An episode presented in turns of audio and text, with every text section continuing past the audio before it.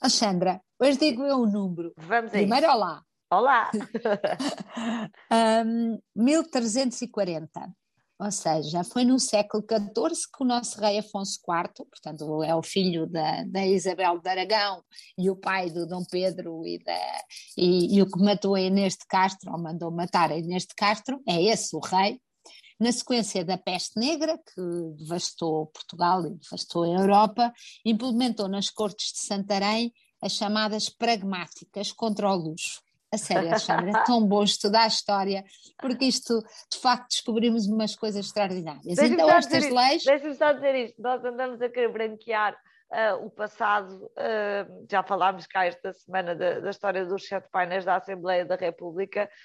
Um, eu, isto, isto, era o passado que eu gostava de branquear, era este, mas vaza. Era este, pronto.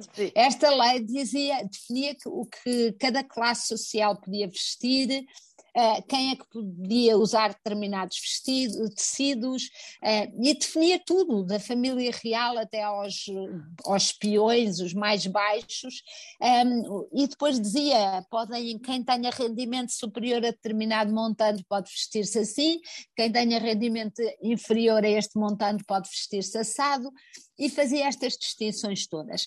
Estas distinções, para além da distinção social à vista, não é? Claro. Não havia ali, a pessoa olhava e sabia logo quem tinha à frente, além disso, tinha um objetivo económico, porque isto vai sempre, o que está na base sempre destas coisas, quando vamos a ver, é, é a economia. É a economia claro. e, e de facto em Portugal eh, passava-se fome, eh, produzia-se pouco porque tinha morrido a mão de obra e começava a ser tudo muito caro porque a pouca mão de obra que havia é, ou era importada ou a que havia fazia-se pagar e bem mais, mais caro e por isso tentou-se fazer aqui um limite às importações, basicamente para não sair, para não sair dinheiro do, do país e para comprar tecidos, porque nós como anos depois continua a acontecer não, na área do têxtil, nós produzíamos menos do que consumíamos.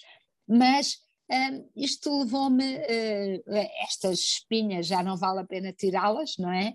Isto numa, versão, isto numa versão, numa versão 2021, que se fosse, se fosse o Ministro da, da Educação a mandar, estão a lembrar da história dos, das escolas privadas não poderem abrir se as públicas não iam abrir, aqui a única diferença para, para o mundo atual é que se vestia-se toda a gente da mesma maneira, como os mais de baixo, para não haver cá favorecimentos do, do capital. Uh, portanto, não sei, não sei se o Tiago Brandão de Rodrigues se lesse isto, achava isto assim tão descabido, adaptava só. Punha-nos de bibos a todos. Punha-nos de bibos a todos iguais e assim é que era.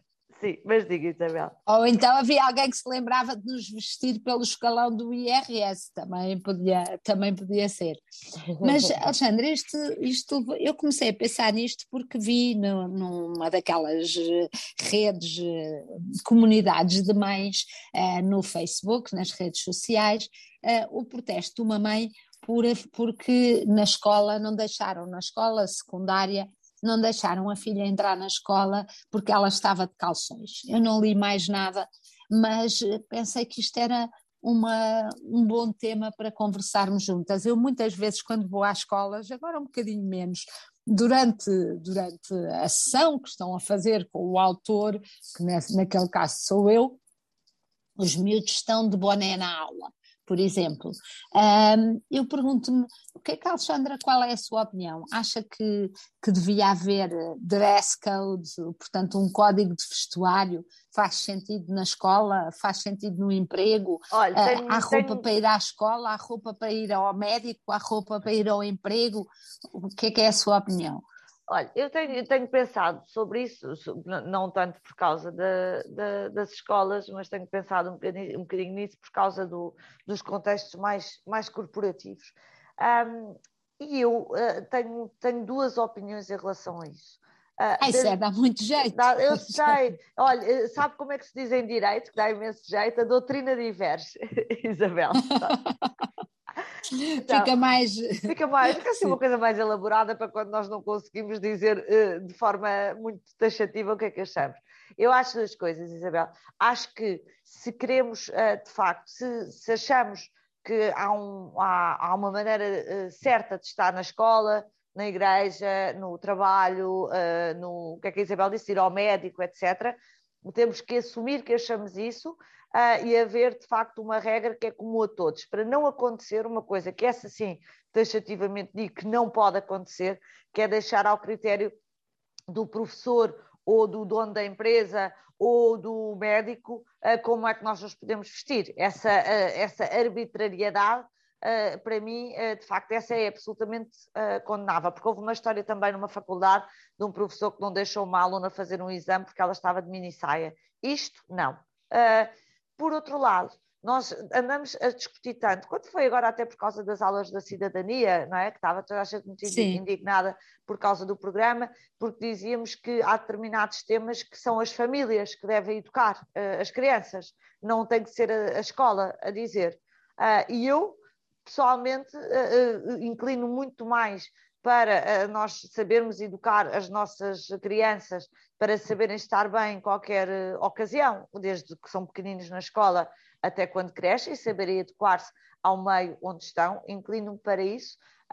Se nada disso é suficiente, então nós temos que assumir uh, que de facto há uma maneira certa de estar nos sítios e ter uma regra que seja geral, uh, assente mais em princípios do que propriamente em detalhes, uh, para toda a gente.